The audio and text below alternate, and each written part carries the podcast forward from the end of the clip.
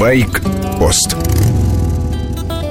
Получил письмо от мотоциклиста-поэта. Пришло на мой адрес мотовести собачка яндекс.ру. Автор Константин Горенко, старый явист, как он себя называет. Мечтать о лете нам не рано, среди бушующей зимы. И старой явы цвет багряный увидим мы среди травы. Приятно. Так и представляю старуху-вишневку на газоне. Хорошее было время. Есть в письме и критика. С шести часов начинаю слушать Вести ФМ, пишет Константин. Передача о мотоциклах вещь, но почему все слова иностранные? Что, русского термина нет? Байк-пост. Ничего по-русски не смогли придумать? Константин, отвечу примером. Ночные волки стали русскими мотоциклистами и даже забыли иностранное слово «байкер». Стали работать над созданием настоящего русского мотоцикла. Дизайн ностальгический, с военными нотами, напоминает Урал. Каплевидная фара, двигатель 100 сильный. Назвали «Сталинец». Оппозит на базе того же К-750. Интересно, кстати, кто его будет разрабатывать. Да еще с неизбежными ограничениями евро. Двигателистов нового поколения нет, а старики все давно на пенсии или умерли. Все параметры мотоцикла заявлены современные. Максимальная скорость 170, расход 5 литров. Для стиля ретро неплохо.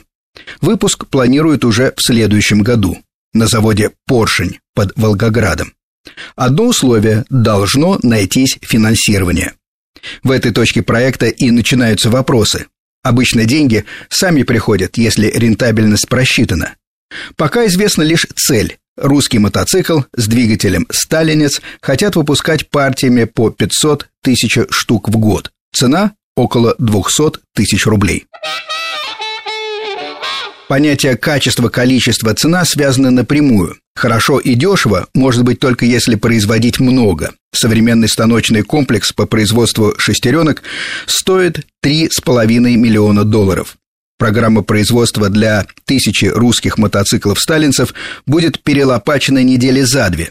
Потом простой и убытки. Можно организовать завод на старый манер. Примерно так работает Ирбит. Результат – одиночка «Урал» стоит 400 тысяч при очень сомнительном качестве. В 2012 году в России было куплено 40 прописью 40 Уралов. Недаром ночные волки, как и все остальные русские мотоциклисты, ездят на Хондах, Ямахах, вражеских БМВ и прочих Харлеях. Другого выхода просто нет. Я бы очень хотел купить новый достойный российский мотоцикл. Без шуток. Считаю решение экономических задач намного важнее англомании в названиях. Обещаю, если удастся в России наладить мотопром, назову байкпост по-другому. С вами был Сергей Фонтон, старший. Байкпост – программа о мотоциклистах, их отношении к мотоциклам. Короткая рубрика по будням, обстоятельный разговор в воскресенье с часу до двух дня.